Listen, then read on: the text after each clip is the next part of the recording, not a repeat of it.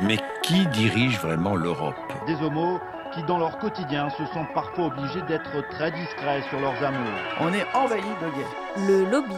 Ils sont dans les campagnes, dans les villes. Les lobbyistes ont plusieurs stratégies pour arriver à influer sur les projets de loi. Radio Campus Paris. Homo, hétéro, égalité, leur première stratégie, c'est de parvenir à obtenir l'information le plus en amont possible. Euh, bah, même mes amis, hein, ils savent pas ce que ça veut dire cisgenre. Et pour ça, ils vont se tourner vers les petites mains, autant de l'Assemblée que des cabinets ministériels. Vous parlez de certains homosexuels qui se font la courte échelle pour grimper les échelons du pouvoir. Quelle est l'influence réelle des lobbyistes Pour faire reculer encore un peu l'intolérance. Le lobby sur Radio Campus Paris.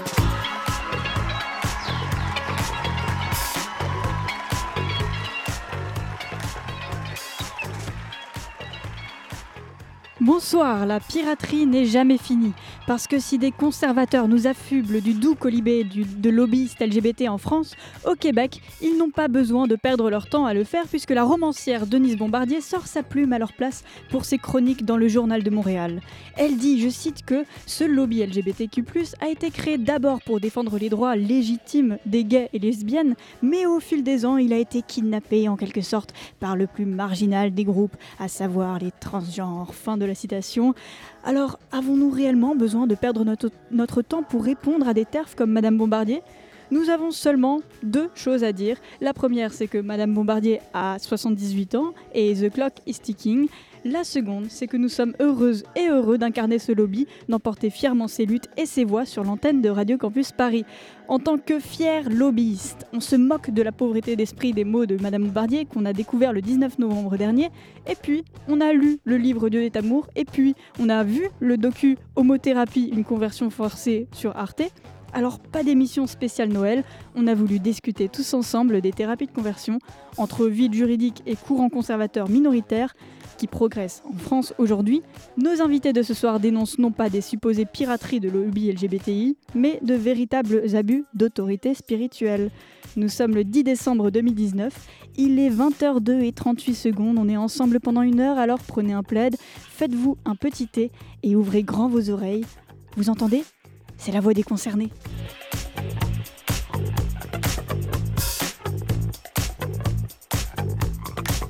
Et la première voix que vous, entendrez ce soir, c'est celle d'un vieux de la vieille. Il a déjà fait toutes les émissions du lobby, puisque nous en sommes à la deuxième émission. Le Batman de mon Robin, le Tony Bennett de ma Lady Gaga, le sucré de mon salé. Salut Colin, comment tu vas? Salut Julie, ça va super, même si dans l'histoire tout le monde sait que c'est plutôt moi, Lady Gaga. Eh ben, en tout cas, j'espère euh, que, que tout le monde. Que tout va bien se passer pour cette émission complètement ubérisée. Oui, il faut savoir que, que je réalise alors que c'était pas du tout prévu. Absolument, mais tu fais ça très bien. Il y a des petits couacs, mais tout va bien. Et du coup, comme à chaque émission, nous sommes avec euh, deux chroniqueurs cette fois-ci. Il y a d'abord notre éditorialiste politique, Léo. Bonsoir à toi. Bonsoir, Julie. Euh, de quoi tu vas nous parler aujourd'hui? Je vais vous parler du dernier rapport du CCNE qui est un peu paradoxal et qui traite des mutilations intersexes et euh, Louise, euh, enfin, et du coup, toi, on t'écoutera en milieu d'émission et je me tourne maintenant vers Louise, notre néo-lobbyiste spécialiste de cinéma. Comment tu vas? Ça va et toi? Euh, On, t'entend mal, mais. Mais c'est pas grave. Mais c'est pas, grave. Voilà, RSC, normalement, on pourrait t'entendre. Tu m'entends? Ouais, super. et du coup, de quoi tu, nous, tu vas nous parler aujourd'hui? Bah Moi, ce soir, je vais vous parler de Lola vers la mer, donc le deuxième long métrage de Laurent Micheli qui sort en salle demain. Et ben rendez-vous en fin d'émission pour en savoir plus. Et avec nous dans ce studio, notre premier invité, euh, Cyril de Compiègne. Bonsoir à toi. Bonsoir. Donc, tu es vice-président et porte-parole de l'association LGBTI chrétienne David et Jonathan. Est-ce que tu peux sommairement euh, nous présenter cette association? Oui, alors on est une association euh, militante LGBTI à proprement parler. avec une dimension chrétienne et ouverte à toute personne qui est en interrogation spirituelle.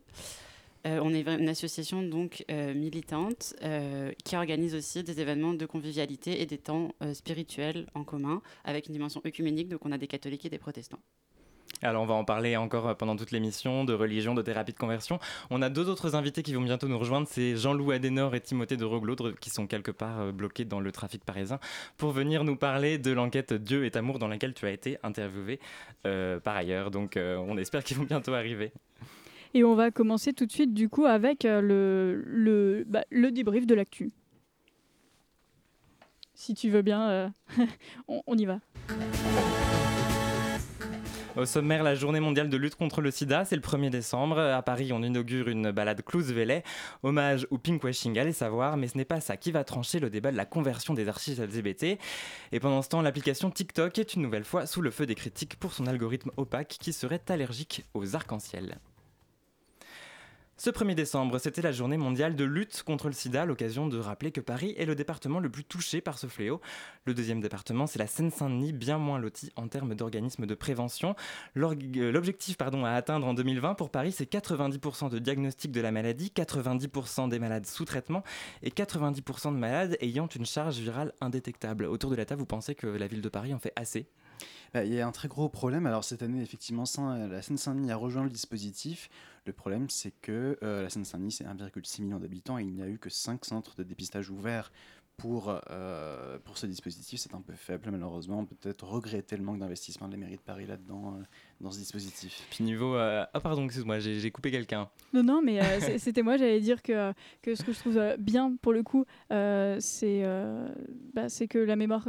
On, on, parlait bien de enfin, moi je trouvais ça important en fait de rappeler juste euh, le fait qu'il y a le, numéro euh, de SIDA Info Service euh, qui est disponible et qui a été vraiment valorisé par rapport à cette campagne et qui est totalement nécessaire. C'est le 08 800 840 800. Il est gratuit et il permet de poser gratuitement des, des questions donc relatives au VIH, à la prévention ou encore au mode de transmission et c'est important d'en parler. Merci beaucoup Julie pour ce point prévention. Alors la veille de la journée mondiale contre le sida, c'était c'était s'est déroulé à Paris l'inauguration de la promenade de Clouse-Velay, ancien président d'Actop Paris. Alors qui dit Actop Paris dit une cérémonie pas comme les autres. Marc-Antoine Bartoli, actuel président d'Actop, a dénoncé une cérémonie qui ressemblait davantage à un bal des focus, fin citation. C'est le site d'information Committed qu'il raconte, fustigeant des institutions qui préfèrent euh, les militants morts que vivants. L'intégralité du discours de Marc-Antoine Bartoli est à retrouver sur le compte Twitter d'Actop Paris. Alors pour s'y promener sur cette balade, comme Google Maps ne s'est pas encore mise à jour, eh bien rendez-vous dans le 10e arrondissement de Paris, du côté de la rue René Boulanger, rue des Premiers locaux d'Actop Paris. Autour de la table, qu'est-ce que ça vous inspire, vous, euh, ce genre de cérémonie? Mais effectivement, c'est un peu l'impression qu'on a un peu cette impression de pinkwashing. Je pas tout le temps, j'ai l'impression de tout le temps faire le l'éditorialiste politique un peu chiant. Non, non, mais tu seras le pessimiste de cette voilà, Je serai le pessimiste. Voilà, je, vais jouer un peu ce, rôle-là, mais effectivement, euh, c'est toujours ce problème-là de, de, de, de, respect des mémoires et en même temps, on a cette impression de pinkwashing. C'est un peu difficile de jouer entre les deux, mais, euh, mais, mais après tout, on peut saluer ce geste quand même. C'est Quelqu'un veut être plus optimiste aussi autour de la table ou euh, on peut, Sinon, on peut continuer. Hein. C'était, c'était, c'était vraiment un beau rassemblement et on a aussi retenu euh, le discours de l'activiste Gwen Fauchois, euh, qui était un très beau discours, qui a été beaucoup relayé sur les réseaux sociaux. et c'est important, comme tu disais, Léo, je suis d'accord, le devoir de mémoire est vraiment, enfin c'est vraiment quelque chose de super important. Et c'était, au-delà de ça, quand même un beau rassemblement avec des beaux discours. et c'était, enfin c'est important que ça, que ça ait lieu. Euh, à Paris toujours, on a appris le mois dernier le déménagement de la mythique librairie LGBT Les mots à la bouche qui va donc quitter le quartier du Marais et la fermeture de la librairie lesbienne Violette Co. Euh, Léo, je crois que tu avais quelque chose à dire sur le sujet. Encore moi. Oui, je, vais, non, je voulais vous parler d'un truc un petit peu intéressant justement euh, du livre de Colin Giraud qui s'appelle Quartier gay qui est paru aux presses universitaires de France. il est maître de conférence à l'université Paris-Ouest La Défense et il compare le quartier du Marais au quartier de Village de Montréal qui est l'équivalent du quartier gay, donc du quartier du Marais et il parle de deux exemples de gâtrification. Ces deux lieux qui sont nés environ dans les années 70-80 et qui sont nés grâce au faible prix de l'immobilier et qui aujourd'hui euh, deviennent un peu des quartiers musées. Il parle même de quartiers zoo euh, pour euh, montrer cette hausse des, des prix d'immobilier et cette façon qu'on a de rendre ces quartiers un peu attractifs et un peu, un peu tendance pour mieux comprendre ces questions et pour mieux comprendre l'apparition de ces quartiers et les problématiques. Merci beaucoup, Léo. Oh, pardon, je t'ai coupé sur la fin de Non, je vais juste voilà, c'est le livre donc Quartier Gay paru aux presses universitaires de France. Voilà. Merci. J'accueille juste Timothée de Roglodre qui vient de nous rejoindre et qui a bravé le trafic. Bravo à toi. Bonjour, désolé pour le retard. Donc, auteur avec Jean-Louis Adenor qui va pas tarder de Dieu est amour, l'enquête dont on va parler pendant toute ces missions. N'hésite pas à réagir à toute l'actualité qu'on est en train de débriefer euh, pour cette première partie d'émission. On va un petit peu s'éloigner de Paris. On, passe, on se pose à Noisiel, en Seine-et-Marne, en Seine-et-Marne pardon, une ville dont le simple nom est devenu synonyme d'homophobie après la diffusion sur Twitter de la sextape d'un jeune homme reconnu comme originaire de la ville. La, conséquence est immédiate, déferlement de haine homophobe sur les réseaux sociaux, pas de réaction du côté de Twitter malgré les appels des associations. La vidéo a certes été supprimée du compte qu'il a publié, mais elle continue de circuler néanmoins. Le jeune homme serait quant à lui euh, réfugié à l'étranger selon les informations d'urgence homophobie. Aujourd'hui, euh, c'est la mode, c'est les gays. Le lobby, et pour ça, ils vont se tourner vers Radio Campus Paris. Les applications smartphone ont décidément un problème avec les personnes LGBT, on en parlait déjà le mois dernier. C'est maintenant TikTok qui s'y met. L'application chinoise est accusée de diminuer la visibilité des publications des personnes identifiées comme LGBT, c'est-à-dire faisant figurer un arc-en-ciel dans leur bio, euh, grâce à son algorithme aux règles particulièrement opaques. C'est le site allemand Netzpolitik qui révèle cette affaire. Du côté de TikTok, on argue que c'est un problème de prévention contre le cyberharcèlement. Ce n'est pas la première fois que ce problème est pointé du doigt. Déjà en septembre dernier, le Guardian avait montré que TikTok cachait ces mêmes publications dans euh, certains pays où les droits LGBTI étaient les plus restreints. Est-ce que ça a inspiré quelque chose autour de la table, cette information? J'étais passé, à côté totalement, donc moi je. ça, ça m'étonne pas du tout. Euh, pas plus tard qu'hier, j'étais sur Instagram et, euh, et un compte de, de deux nanas lesbiennes qui, qui, se sont mariées là il y a une ou deux semaines, je crois. L'une d'entre elles a, a, publié une super courte vidéo du mariage. On les voit, on les voit s'embrasser. Enfin, je veux dire, une vidéo tout à fait lambda qui reprend les noces qui viennent d'avoir lieu. Et en fait, Instagram a censuré la vidéo et l'a, l'a supprimée de la plateforme, tout simplement. pourquoi on ne sait pas. Il n'y a aucune nudité, il n'y a, a, vraiment rien. Euh, qui, euh, qui pourrait faire valoir une suppression de l'application. Donc euh, que TikTok. Enfin, c'est pas le seul type de compte aussi qui est touché. Alors en ce qui concerne TikTok, il y a aussi les personnes grosses, je crois les personnes handicapées aussi. Mais on savait que sur Instagram, puisque tu parlais d'Instagram, il y avait tous ces problèmes autour des comptes comme Jouissance Club, sur ces, ces comptes vrai. qui font de l'éducation sexuelle, qui étaient très souvent censurés. De plus en plus. On poursuit. En Haïti, on a appris fin novembre la mort de Charlot Jeudi, activiste majeur pour les luttes LGBT dans son pays, à la tête de l'association Courage depuis 2011. Rien à voir avec le courage dont on va parler juste après dans l'émission, je le précise. L'une des rares associations LGBT du pays en Haïti. Cela intervient dans un contexte particulièrement difficile pour les LGBT. En 2017, le Sénat haïtien a adopté une loi interdisant le mariage aux couples de même sexe et la promotion de l'homosexualité, sujet dont on va continuer aussi à parler dans cette émission. Voilà pour euh, l'actualité. Dans une poignée minutes, on parlera également avec toi, Léo, du récent avis, euh, du récent avis rendu par la, le Comité consultatif national d'éthique sur les mutilations subies par les enfants intersexes. En deux mots, qu'est-ce que ça dit, Léo? Bah, Des choses un petit peu paradoxales, du bien et du moins bien. Eh bah très bien. Pour l'heure, il est 20h12 sur Radio Campus Paris. Le lobby est avec vous jusqu'à 21h. Et on va s'écouter euh, Angèle, tu me regardes.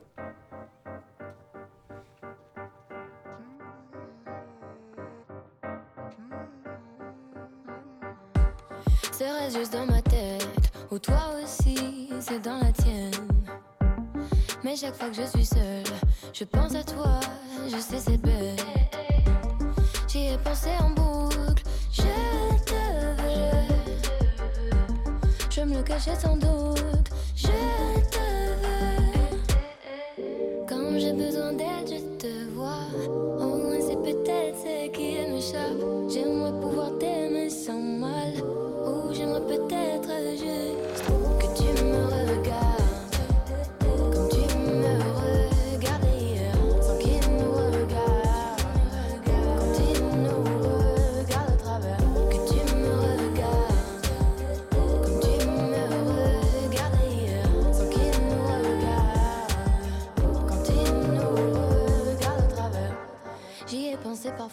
je voulais pas le voir, je l'avais chanté déjà mais sans trop le savoir. Les échecs me font peur, je jouais avec le roi, la reine a pris mon cœur. J'y ai pensé en boucle, tu me plais. Je vais te le cacher sans doute, tu me plais.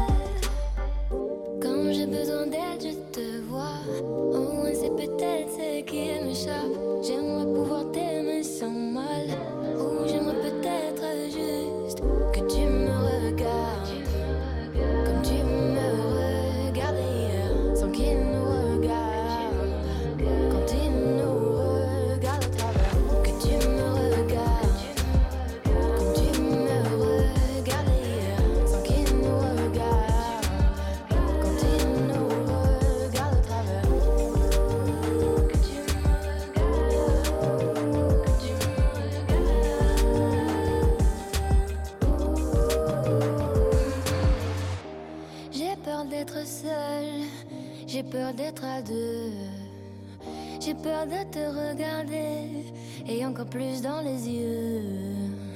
Et cela, je les évite.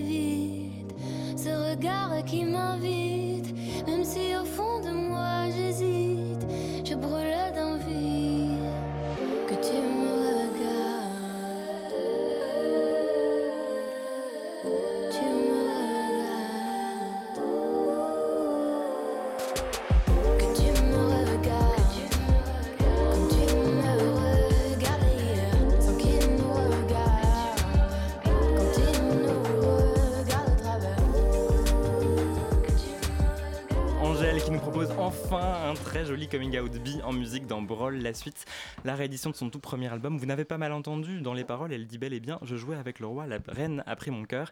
Il n'y a pas à dire, vous êtes bien dans le lobby sur Radio Campus Paris. Le lobby On est envahi de gays. sur Radio Campus Paris. Ça vous est déjà arrivé de crier à Dieu Moi, je l'ai fait.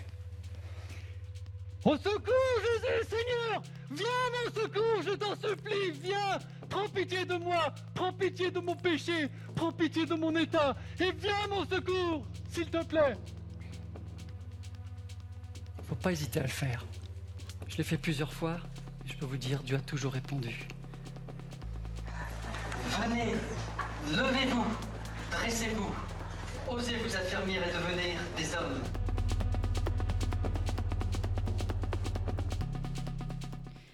Le son glaçant euh, qu'on vient d'entendre euh, est issu du coup d'Homothérapie, l'enquête euh, que vous co-signez donc pour Arte, à voir jusqu'au 24 janvier sur le site arte.tv.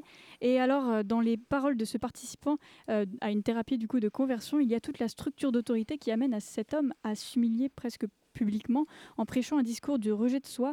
Les thérapies de conversion, c'est ça, L'imaginaire commun de ces thérapies nous vient d'abord des États-Unis. Il parle là-bas de guérison de l'homosexualité qui s'opère avec des formes de violence très visibles et impressionnantes.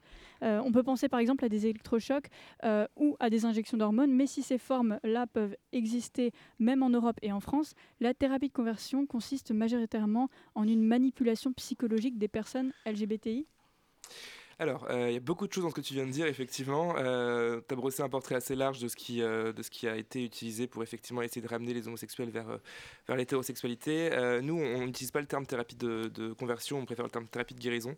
On pourra expliquer peut-être un peu mieux pourquoi, mais alors, en l'occurrence, le sonore qu'on vient d'entendre, il s'agit d'un participant de la session de, de Torrent de Vie à Chalon, qui est un groupe évangélique, qui est un groupe qui utilise une pratique dévoyée de la psychologie, ce qu'on appelle de la pseudo-psychologie. En fait, ils vont rechercher les causes de la déviance, parce que l'homosexualité vient forcément d'une déviance pour eux, Euh, un père absent, euh, une mère absente ou l'inverse, ou, des parents trop présents plutôt, et euh, ils vont mélanger à ça de la prière, euh, parfois de- des pratiques comme de la prière de délivrance, des choses plutôt hard, mais évidemment pas de pas d'électrochoc ou de choses qui datent plutôt des années 50-60. Euh, Timothée pourra en parler mieux que moi tout à l'heure.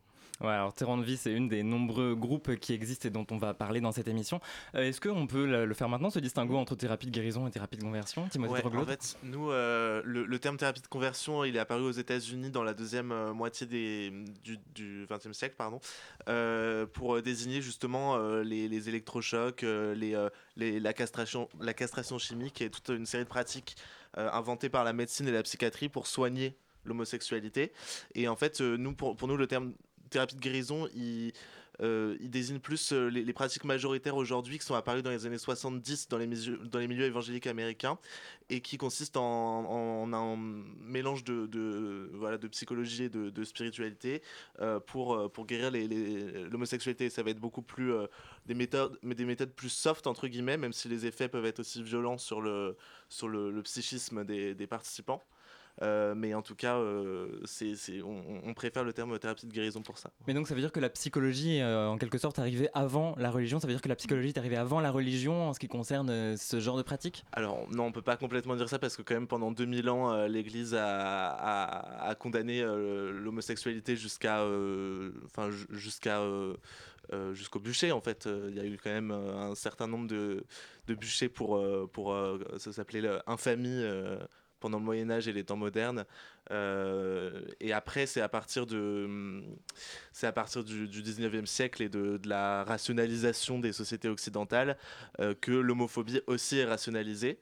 Et, euh, et donc, par exemple, le terme homosexualité a été inventé par la psychiatrie, donc comme, comme une pathologie à l'origine. Cyril de Compiègne, donc vice-président de l'association de David et Jonathan, je le rappelle, tu voulais réagir? Euh, oui, je voulais réagir en fait par rapport à effectivement ce mélange de psychologique et spirituel qui est vraiment une des caractéristiques très importantes euh, de ce qu'on appelle du coup thérapie de conversion. Nous, on s'est aussi beaucoup interrogé sur le terme à utiliser.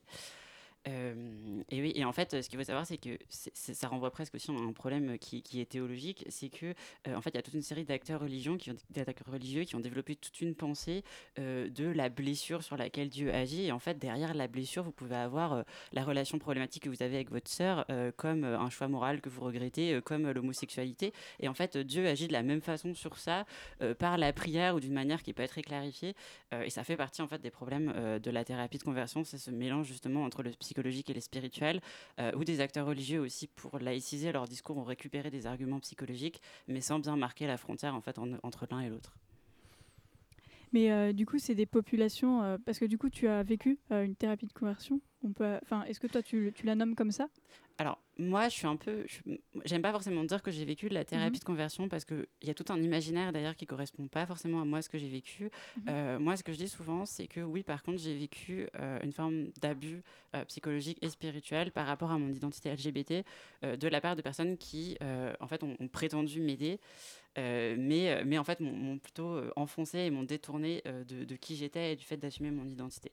Voilà. Ce qu'on retrouve dans beaucoup de groupes finalement. Votre, votre, bah, votre, enquête pardon, commence avec l'association Courage. On a quelque chose d'assez accueillant d'ailleurs qui, euh, alors on va parler de ces nuances aussi, euh, prône la chasteté et non la conversion exactement. Absolument. Euh, effectivement, la première infiltration que je fais pour cette enquête. Euh, Parce que donc tu es caché derrière le personnage de Guilhem que tu inventes et tu es en caméra cachée. Un, chrétien, un jeune chrétien qui a des problèmes mhm. d'attirance avec les personnes du même sexe. Alors je, le dis évidemment, on est, on, est à, on est à la radio, mais il y a énormément de guillemets à mettre dans, tout ce qu'on dit hein, ce soir. derrière chaque fois qu'on utilise le terme guérison, évidemment, problème d'attirance, évidemment, on met des guillemets qu'il faut.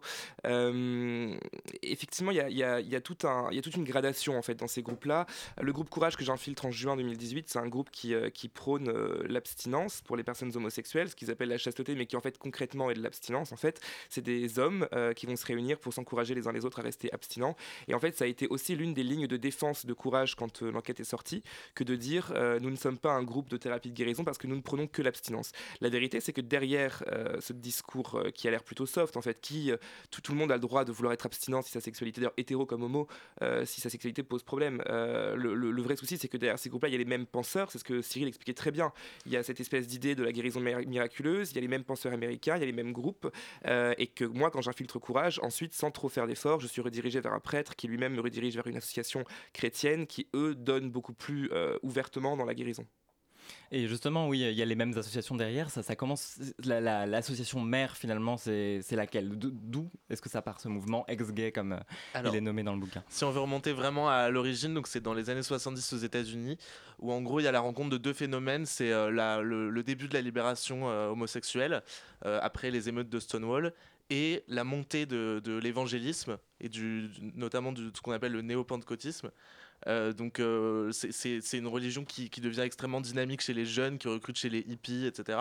Et donc dans le milieu gay, euh, il y a des homosexuels qui se convertissent au Christ et qui, disent guérir par, la voix, enfin par l'action du, Saint-Esprit, et, qui vont commencer à se structurer dans, dans ce qu'on va appeler le mouvement ex-gay.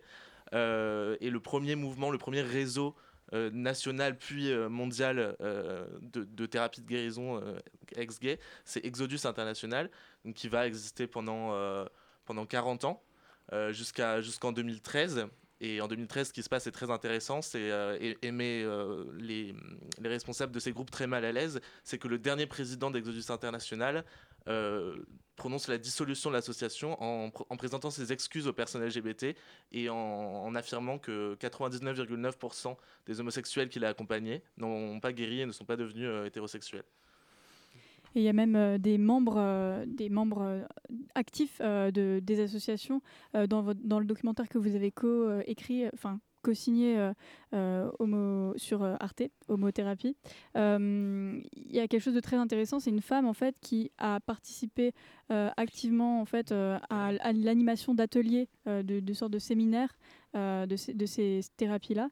Et, et, en fait, il se trouve qu'elle-même, à ce moment-là, était avec une femme Et alors il y a un discours complètement euh, ubuesque hein, qui paraît en tout cas incohérent, mais de l'extérieur. Mm. Mais de l'intérieur, euh, comment, comment vous avez vécu ce, ce, à la fois ces discours Parce que c'est quand même des personnes qui sont incluses dans une société et qui, qui vivent... euh, Mm, En fait, ce qui est, ce qui est très intéressant, c'est effectivement le, le- le discours qui est affiché.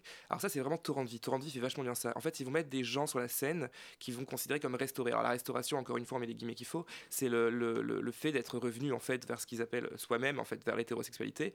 Euh, et moi, j'en ai croisé des, des- des mecs comme ça pendant mes, mes infiltrations. Notamment, je me rappelle d'un mec que j'ai croisé, qui est, qui est dans le livre, euh, que je croise en, en juillet 2018, et qui donc vient sur scène et témoigne euh, de sa restauration. Donc il nous dit, avant, j'avais une vie d'homosexuel, euh, alors avec tous les clichés que ça comporte, il parle de sa vie d'alcool, de drogue, de dépendance et de... voilà, Bah oui, comme tout le monde. Enfin, comme tout le monde, comme, euh, comme tout le monde ce soir, je pense.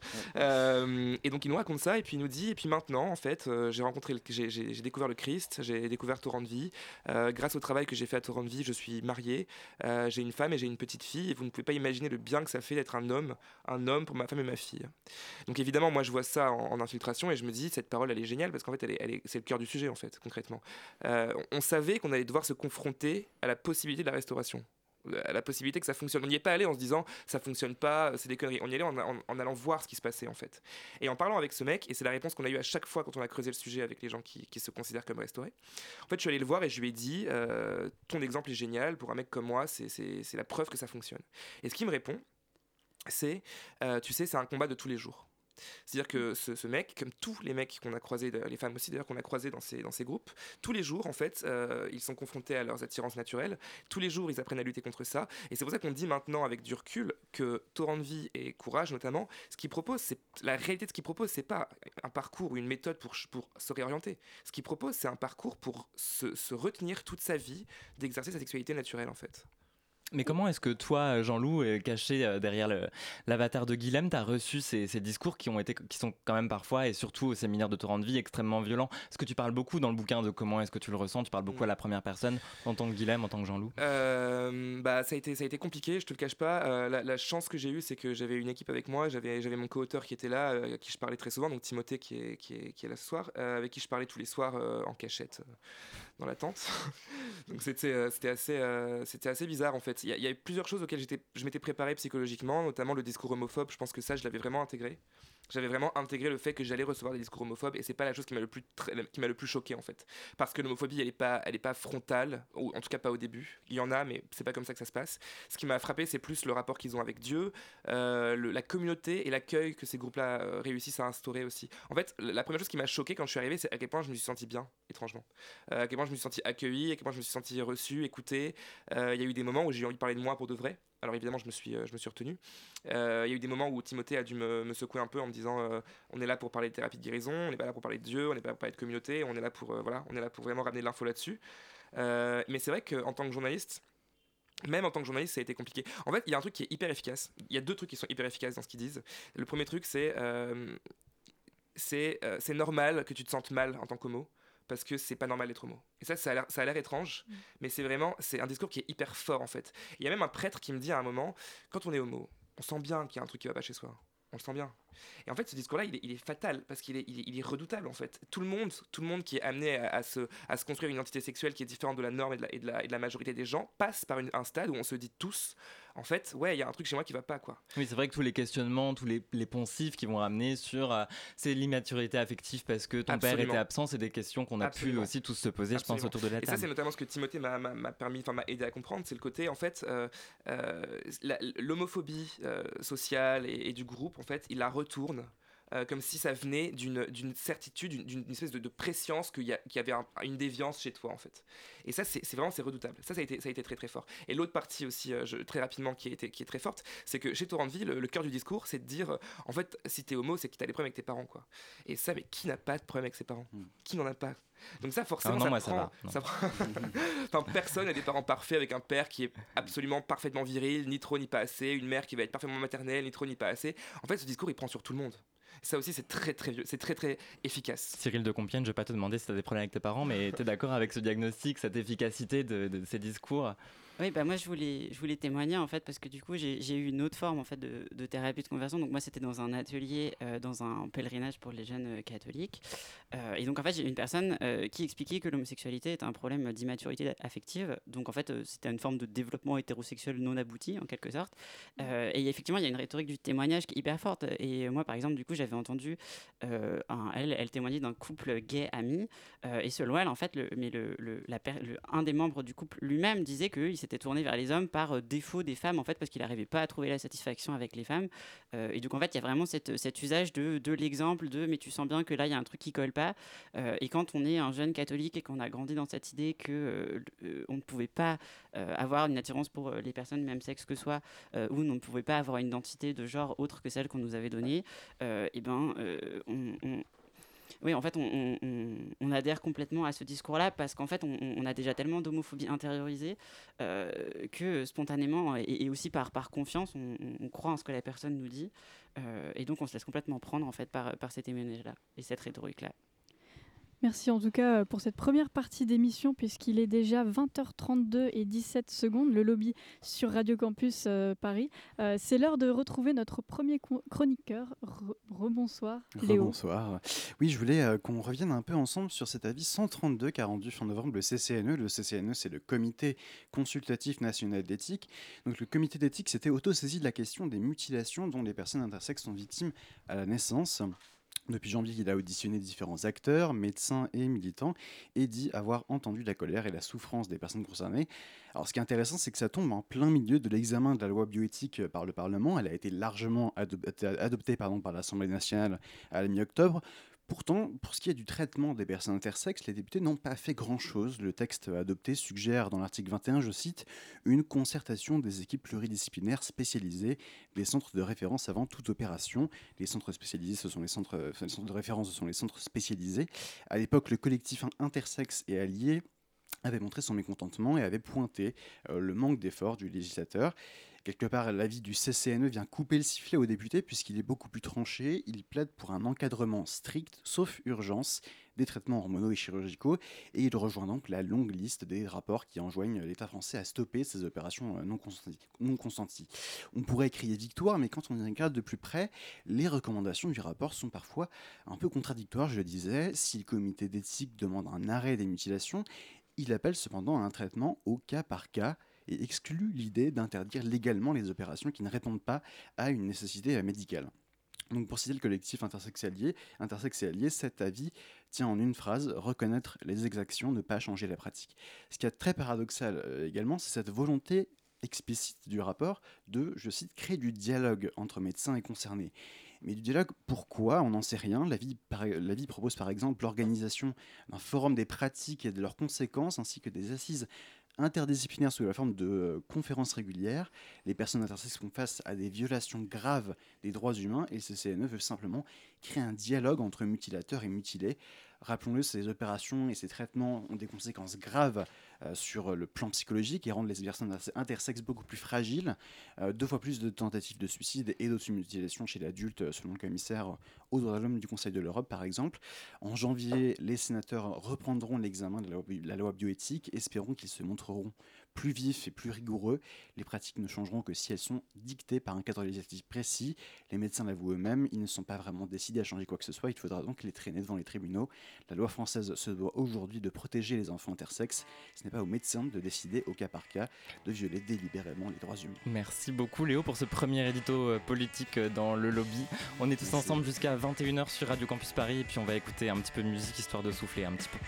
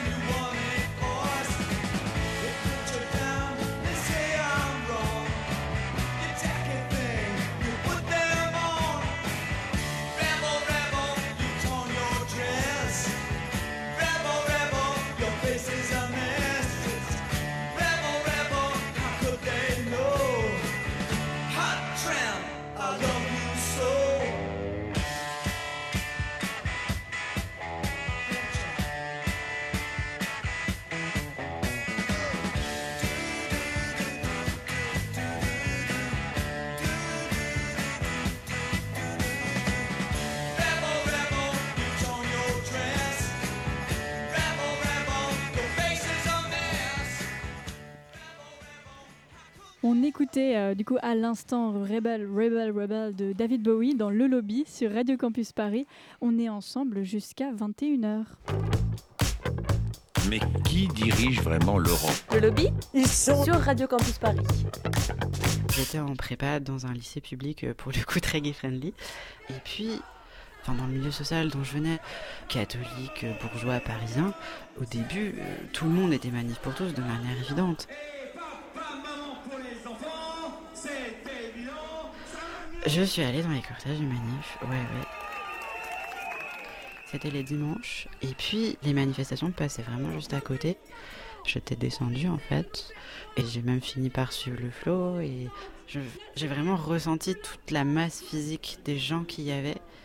Je voulais que cette masse de gens soit presque toujours de plus en plus importante pour écraser en fait vraiment physiquement encore plus ce que je ressentais et ce que je pouvais pas accepter quoi. Du coup, j'ai été pas mal tiraillée pendant l'année et je pense qu'en fait, très petit à petit, il y a des choses qui ont évolué quand même dans mes questionnements. Et puis surtout, il y a eu des personnes que j'ai rencontrées en fait, avec qui j'ai pu discuter dans la prépa où j'étais, qui petit à petit m'ont fait changer d'avis. Je pense que j'avais besoin d'entendre quelqu'un me dire non mais définitivement, ce que tu as ressenti, ce que tu ressens encore maintenant, c'est de l'amour, arrête de te poser 36 000 questions, admets le fait que tu as des sentiments amoureux envers les femmes. On entendait un extrait des Pieds sur Terre sur France Culture. Euh, l'émission s'appelle L'Église et moi. Elle est réalisée euh, par Clément Baudet. Euh, Cyril, ce qui est intéressant dans son histoire, c'est qu'elle rappelle donc, et on en parlait déjà un petit peu en première partie d'émission, désolé, je, me, répète un petit peu, que derrière l'appellation thérapie de conversion se cachent aussi des situations plus diffuses, des espèces de zones grises. c'est ton cas, donc tu n'as fréquenté ni les groupes de parole de courage, ni les séminaires de torrent de vie, ni aucune des associations qu'on a mentionnées jusqu'ici, et tu t'es quand même retrouvé confronté à ce qui s'apparente une thérapie de conversion. Alors on va juste essayer de, planter un peu le décor. Tu viens donc de ce milieu euh, catholique. Euh, tu parles aussi de la, tu, viens de la communauté de l'Emmanuel. Est-ce qu'on peut euh, résumer un petit peu ce que c'est pour des gens qui n'y connaissent rien du tout comme moi avant de lire le bouquin? Oui, alors c'est intéressant parce qu'on parlait tout à l'heure des, origines des thérapies de conversion et en fait la, communauté de l'Emmanuel est une communauté charismatique et en fait ces pratiques-là se sont beaucoup diffusées dans les communautés charismatiques qui viennent aussi du pentecôtisme américain. Et donc en fait c'est une spiritualité très exubérante, c'est généralement un peu l'imaginaire qu'on a derrière les évangéliques, donc euh, les gens qui prient les mains en l'air. Euh, euh, et c'est des gens en fait qui ont un, succès très important et qui sont très puissants aujourd'hui, y compris dans l'Église catholique en France. voilà. Comment est-ce qu'on passe de défiler avec la Manif pour tous à devenir vice-président et porte-parole de David et Jonathan? Qu'est-ce qui s'est passé? Alors, c'est vraiment une très longue histoire. Non, mais surtout, comment est-ce que tu as réussi à sortir de ce milieu-là, quoi? Parce que, à te sortir, entre guillemets, ouais, de bah cette emprise-là mais pour moi, il y, a vraiment quelque chose de l'ordre du, réflexe de survie, en fait, vraiment. C'est-à-dire que euh, moi, j'étais dans une situation où, du coup, j'acceptais pas du tout euh, le fait que je pouvais avoir euh, des sentiments amoureux. et puis, il y a une problématique aussi d'identité de genre. Maintenant, je m'identifie comme, comme trans. mais, mais, mais, voilà, en fait, ce qu'il faut savoir, c'est que moi, à ce moment-là, dans ma tête, c'était pas possible d'être lesbienne, par exemple. Du coup, ce que je pensais, c'est que j'avais un problème psychologique et qu'il fallait que j'apprenne à contenir mes désirs et mes, et mes sentiments. C'est aussi ce que la personne euh, que j'ai rencontré m'a invité à faire. Euh, et donc pour moi, il fallait que je revienne impérativement dans le droit chemin. À ce moment-là, j'étais complètement pris là-dedans parce que c'était pas possible de, me dire que c'était quelque chose de positif. Alors juste quand tu dis la personne que tu as rencontrée, oui, la personne que j'ai rencontrée du coup dans le cadre de l'atelier ou ce qui est le plus proche en fait de ce que j'ai vécu en termes de mhm. thérapie de conversion. Euh, ce que je racontais tout à l'heure, en fait, donc un atelier que j'ai vécu dans un, dans un, pèlerinage qui était de la communauté de l'Emmanuel, justement, euh, où euh, c'était un, du coup un atelier vraiment sur l'homosexualité à proprement parler, où toute la personne a développé toute cette théorie de, de, de l'immaturité affective de l'homosexualité. La fameuse. voilà. Et rétrospectivement, après avoir fréquenté euh, des environnements plus ouverts, donc tu parles du lycée Henri IV dans l'extrait qu'on vient d'entendre, euh, que, quels impacts tu penses que ça a eu sur toi en fait cette, cette époque et puis surtout cet atelier précisément, euh, encore qui sont peut-être encore visibles aujourd'hui? Euh, oui, bah en fait, moi, je, le mets vraiment dans une continuité longue aussi. Au-delà mhm. du moment de l'atelier, c'était une sorte de pic. Euh, mais donc, effectivement, je m'acceptais pas moi-même. Donc, il y, y, a des conséquences psychologiques euh, qui, sont, qui sont évidentes, qui sont très douloureuses. Il y a eu des conséquences sur mes études aussi, puisqu'évidemment, j'étais étudiant à ce moment-là. Euh, et en fait, euh, ouais, le, moment aussi où il y a eu le, déclic, c'est qu'en fait, c'est ça, c'est que je cherchais une porte de sortie parce que je voyais bien qu'il y avait quelque chose qui allait pas loin, qui allait pas bien. Et c'est typiquement la rhétorique qu'on expliquait, c'est-à-dire que je vois que je vais pas bien, et j'ai des personnes qui me disent Ah, ben tu vas pas bien, et moi je t'explique que l'homosexualité, euh, voilà, je te décris quand même le pourquoi de ça va pas bien. Et du coup, je me dis Bon, bah moi, il faut que j'essaie de canaliser mes émotions, mes sentiments, et d'essayer de me, me, remettre dans une hétérosexualité, c'est genre bien normal. Euh, et donc en fait au début, ouais, raté oui. Euh, et, euh, et, donc en fait au début je suis cette voie-là puisque des gens me disent ça va marcher, ça va t'aider, tu vas, tu vas voir que tu vas aller mieux. Et en fait il y a un moment où je sais pas, il y, a eu, il y a eu un déclic qui s'est fait où je me suis dit mais non en fait il faut que je fasse le chemin complètement inverse. et donc en fait j'ai dû faire tout un chemin de déconstruction mais qui a été hyper long et où franchement j'ai été mal accompagnée en termes d'aide psychologique parce que j'ai aussi vu des psychologues mais qui franchement ont conforté en fait mes expériences dans des contextes religieux au lieu de, au lieu de m'aider, ce qui aussi est particulièrement frappant Enfin, quand on parle de thérapie de conversion, il y a aussi des psychologues qui peuvent venir renforcer ce discours-là. Et la psychologue que j'ai vue, elle était boulevard Saint-Michel. Donc euh, voilà. Euh, et, j'ai eu la chance, par contre, euh, d'avoir, d'avoir des amis, d'avoir accès à Internet aussi, je pense, et de découvrir une association comme David et Jonathan. Euh, ça a vraiment été un, hasard d'une référence euh, d'un prof pendant un cours. Euh, et, et, voilà, et j'ai pu me tourner vers cette association, donc, donc qui m'a permis aussi, moi, d'essayer de, rencontrer des personnes qui vivaient des problématiques similaires et de faire mon propre chemin pour arriver à me réconcilier avec moi-même. Mais c'est un chemin qui est, vraiment long, qui est vraiment difficile. Et franchement, franchement, franchement, ce dont on se rend pas compte, c'est à quel point c'est difficile de s'en détacher. ça peut paraître évident, mais en fait, c'est très facile de retomber à certains moments dans Ah, mais si, ils avaient raison si finalement j'avais vraiment un problème. Et vraiment, c'est revenu pendant très très longtemps. Jean-Louis Adenor, Timothée Droglo, dans votre enquête, c'est ce genre de discours que vous avez dû beaucoup croiser, j'imagine? Euh, Absolument. Moi, à chaque fois que j'entends, euh, que ce soit Cyril, euh, Jean-Michel ou Benoît, avec qui on a passé beaucoup de temps, en l'occurrence, je, me retrouve. Alors, c'est difficile. Moi, je veux absolument pas phagocyter la parole des témoins parce que je la trouve extrêmement précieuse et extrêmement courageuse. C'est des parcours de vie qui sont longs en général. c'est des parcours de vie qui sont des parcours de résilience, en fait, et qui sont des choses qui sont extrêmement émouvantes, je trouve. Mais je comprends. Là, tu viens de dire, Cyril, je, parfois, je me demande s'ils ont raison. Euh, et, je peux t'assurer que même moi, même moi, avec tout le, blindage que j'ai eu, du fait que bah, je suis journaliste, j'y suis allé avec du recul, etc., ça m'est arrivé plusieurs fois de me poser la question. Et euh, la bonne nouvelle, c'est que, c'est que maintenant, moi, je suis absolument convaincu d'une chose, une chose qui est primordiale et qu'on répète, euh, je pense, pas assez souvent, mais qu'il faut qu'on continue à dire, c'est que non seulement ces groupes-là ont tort, mais en plus, ils pratiquent des choses qui ne fonctionnent absolument pas, que personne ne peut modifier l'orientation ou l'identité de genre de quelqu'un, c'est absolument impossible, que ces gens-là ne savent pas ce qu'ils font il joue avec le feu, qu'il demande aux gens de s'ouvrir et de parler de choses qui sont extrêmement intimes, extrêmement dangereuses et qui ne sont pas qualifiées pour les recevoir. Et que ce qu'ils font est extrêmement dangereux. Et je pense que ça, il faut le dire, il faut le répéter. Euh, quand euh, le livre est sorti, Courage et Torrent de Vie ont voulu se défendre en expliquant qu'ils faisaient rien de mal, qu'il fallait laisser la liberté religieuse, qu'il fallait laisser la liberté de conscience. Moi, j'estime que euh, exposer des gens à ce type de discours, exposer des gens comme Cyril, des gens comme Benoît, des gens comme Jean-Michel à ce genre de discours, c'est quelque chose de criminel. J'estime que c'est extrêmement grave et je pense que ça n'a rien à voir avec la liberté religieuse ou la liberté de conscience. C'est pas ça. C'est le fait de s'octroyer une, position morale, une position, euh, une position de, d'aidant qui est usurpée et qui n'aide pas les personnes. Et c'est des dégâts qui vont durer des années. Et ça, je pense qu'il faut bien le préciser, il faut bien s'en rendre compte. Alors, vous avez rencontré Cyril donc pour l'enquête qui s'appelle Dieu est amour et qui est sortie aux éditions Flammarion, on va le rappeler pour les auditeurs. Et vous avez aussi rencontré Benoît, que tu as cité là dans ce que tu viens de dire. Benoît qui finalement s'est détourné, lui, de la religion, qui a mis du temps à s'en détourner euh, et qui finalement a choisi cette voie. Donc, il y a des parcours aussi très différents dans ce que vous avez vu de ce côté-là, dans le rapport à la religion, euh, dans, dans l'après quelque part. Mm. Ouais, en fait, nous, ce qui nous a étonné, c'est à quel point les, les, les, victimes restent, la plupart du temps, en tout cas, euh, de, de ceux qu'on a rencontrés, restent dans la religion. Par exemple, Jean-Michel Dunant, euh, qui a vécu euh, huit exorcismes en l'espace de deux ans pour, euh, pour guérir son homosexualité. c'est toujours un homme extrêmement religieux qui a même créé une, communauté chrétienne pour accueillir les personnes, lui, dit homosensibles et transgenres.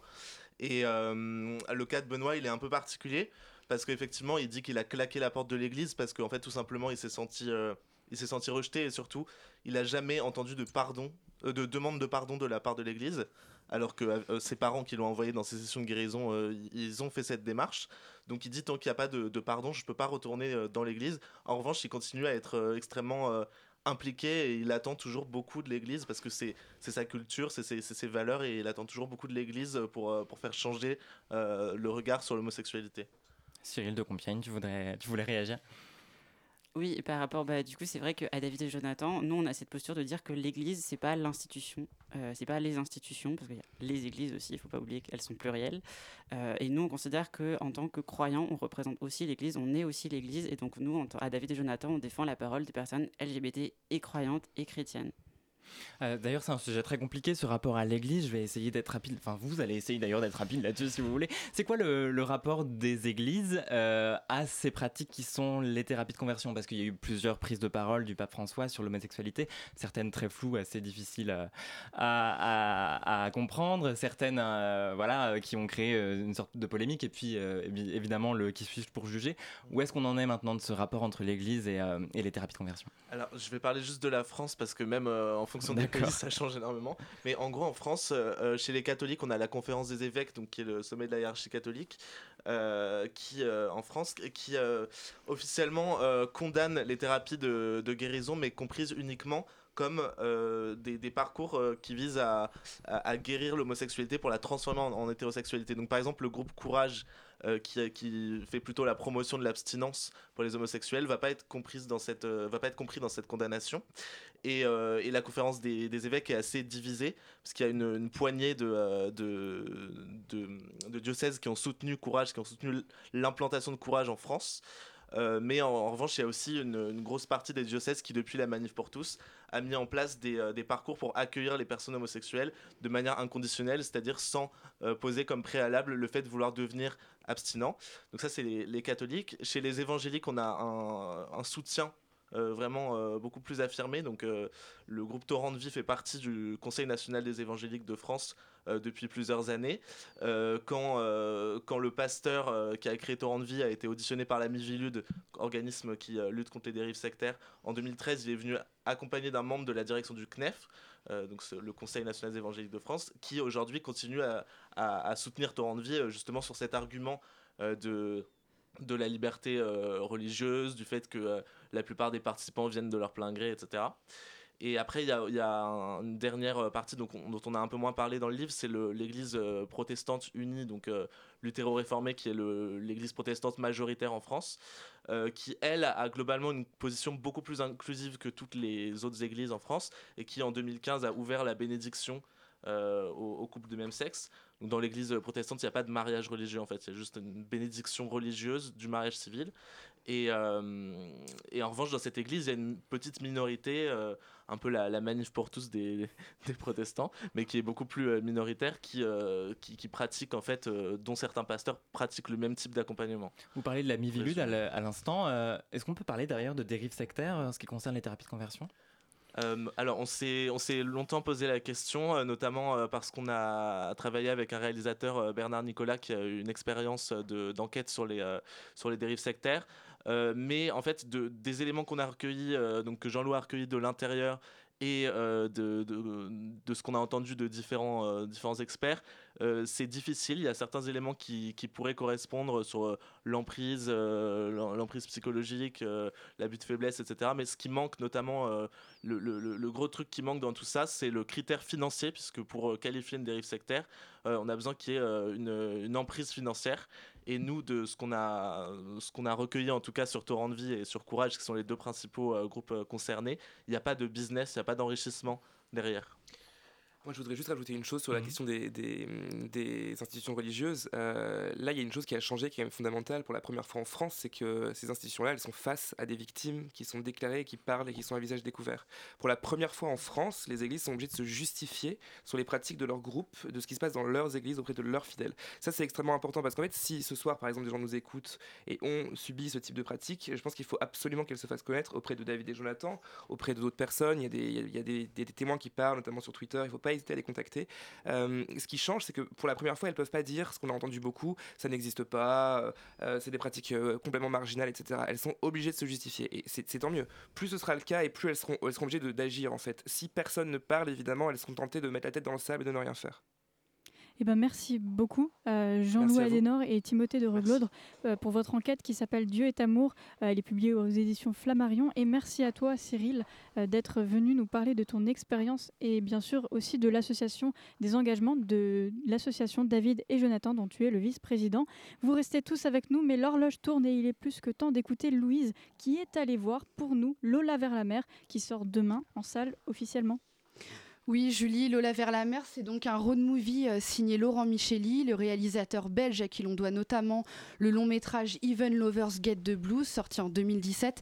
Alors dans le film, donc qui sort en salle demain, on retrouve notamment Benoît Magimel, puis en tête d'affiche, on découvre une actrice, Mia Bollars, qui qui interprète Lola. Lola, c'est une jeune fille trans en pleine rupture familiale et au début du film, elle et son père vont se retrouver et vont devoir apprendre à se réapprivoiser, ce qui n'est pas toujours simple. Je vous laisse écouter le début de la bande-annonce. Comment ça va en ce moment? Ça va. Le traitement me fait du bien. Je me sens mieux. Pourquoi tu veux faire ça? Moi j'ai eu un garçon, j'ai pas eu une fille. De toute façon, que je fasse cette opération ou pas, ça changerait au fait que je suis déjà une femme. Faut juste l'accepter, c'est tout. Comment t'as pu me faire ça? Tu te rends compte que tu m'as fait rater l'enterrement de maman? Jamais tu pourras réparer ça. Réparer quoi? T'as déjà tout cassé? Tu te ramènes ici habillé comme un travelot. Putain, pars-toi Tu vas la remettre sur ton petit meuble de merde? Je vais l'emmener au bord de la mer dans sa maison d'enfance. C'est elle qui me l'avait demandé. T'as pas fini tes conneries Sors Sors de là Je la laisserai pas Soit tu descends, soit on y va. Allez où? À la mer.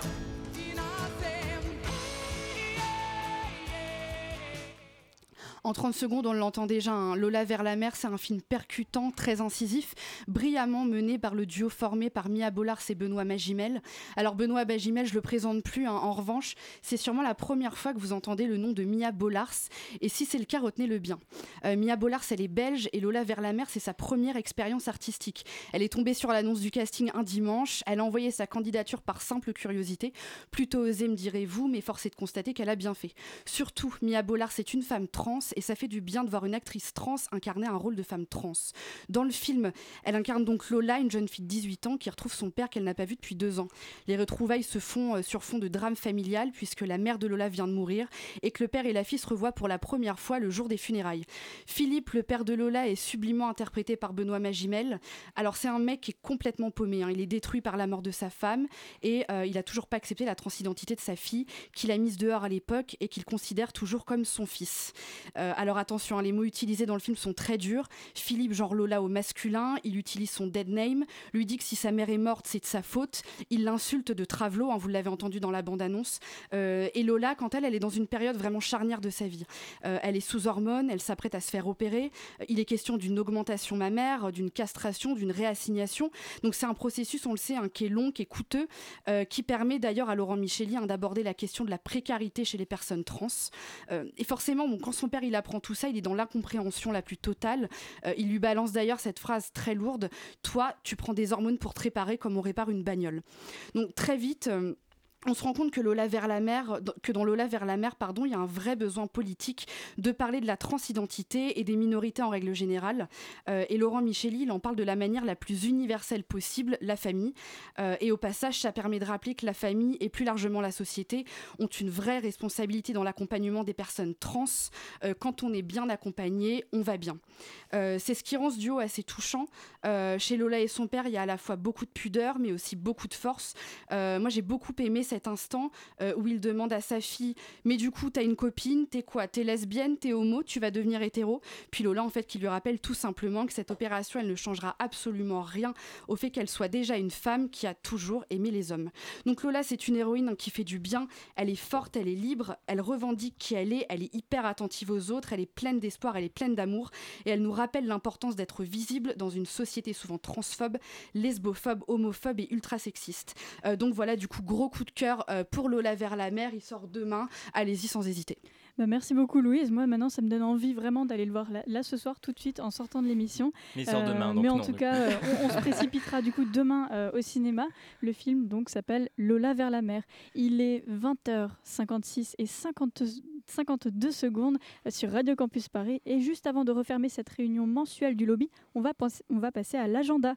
C'est le moment de l'émission où on vous fait la liste des choses à voir, à lire, à faire et qu'on n'a pas eu le temps de voir, lire ou faire nous-mêmes parce que nous avons des vies trop remplies. Avec peut-être quelques idées, quelques idées cadeaux. On va commencer du coup par toi, Léo. Quelle est ta prescription pour le mois de décembre? Alors je vous conseille le, prix, euh, le prix du roman gay 2019 qui a été attribué à Philippe Joanny pour Comment tout a commencé. C'est l'éveil d'un gamin à son homosexualité au temps de l'arrivée du SIDA et du Front National. Euh, Philippe Joanny, pour rappel, c'est le cofondateur de la revue Gay euh, Monstre. Voilà, c'est intéressant et je, le conseille pour Noël. Ça peut être un bon cadeau de Noël. Et toi, Louise? Euh, bah, bon, bah, Moi, forcément, je vous conseille le grand retour de The L Word à voir euh, sur Canal Plus série, mais sur, je pense, aussi beaucoup de plateformes de streaming.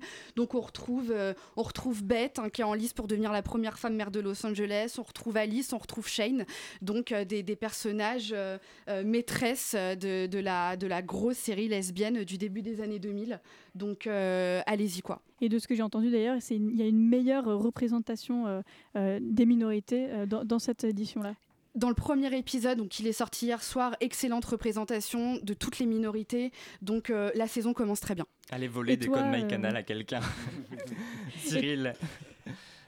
Oui, alors euh, moi je vais parler d'une euh, d'une action d'un partenaire de David et Jonathan, qui est le mouvement rural de jeunesse chrétienne, euh, qui lance des projets sur genre et sexualité en milieu rural, ce dont on parle peu aussi. et ils ont notamment lancé une web série qui s'appelle Unique en mon genre, qui est disponible sur Internet, donc avec des témoignages de femmes ou de personnes LGBT en milieu rural. Et je vous conseille d'aller voir. Et toi, Colin, de quoi tu veux nous parler? Alors moi, j'ai pas du pas tout à fait un bouquin euh, LGBTI related, mais euh, c'est un bouquin d'une historienne qui s'appelle Malka Markovitch et le bouquin s'appelle L'autre héritage de 68. C'est pour rappeler juste que certes, mai 68 ça a été super sur plein de plans, mais que ça a quand même été vachement euh, racheté par ces, mêmes schémas de domination patriarcale qui a fait que beaucoup de viols et notamment des actes pédophiles ont été validés par aussi cette révolution. C'est très intéressant. Et eh ben merci à toi et merci à toutes et à tous d'avoir suivi cette émission. Le lobby c'est fini pour aujourd'hui, mais ça continue sur les réseaux sociaux. Merci beaucoup, beaucoup à nos invités. Cyril de Compen de l'association David et Jonathan, Jean-Louis Adenor et Timothée de Roglaudre. Leur enquête homothérapie conversion forcée est encore à voir sur Arte TV. Jusqu'au 24 janvier. Jusqu'au 24 janvier. Et euh, elle est également euh, à lire sur le, sous le format euh, le livre c'est Dieu est amour aux éditions Flammarion. Et vous repassez tous et toutes dans le lobby quand vous voulez. On a presque envie de vous dire à l'année prochaine, mais on va se contenter de vous donner rendez-vous le mois prochain pour une nouvelle réunion du lobby. D'ici là, vous écoutez toujours Radio Campus Paris. Il est, 20, il est 20h59.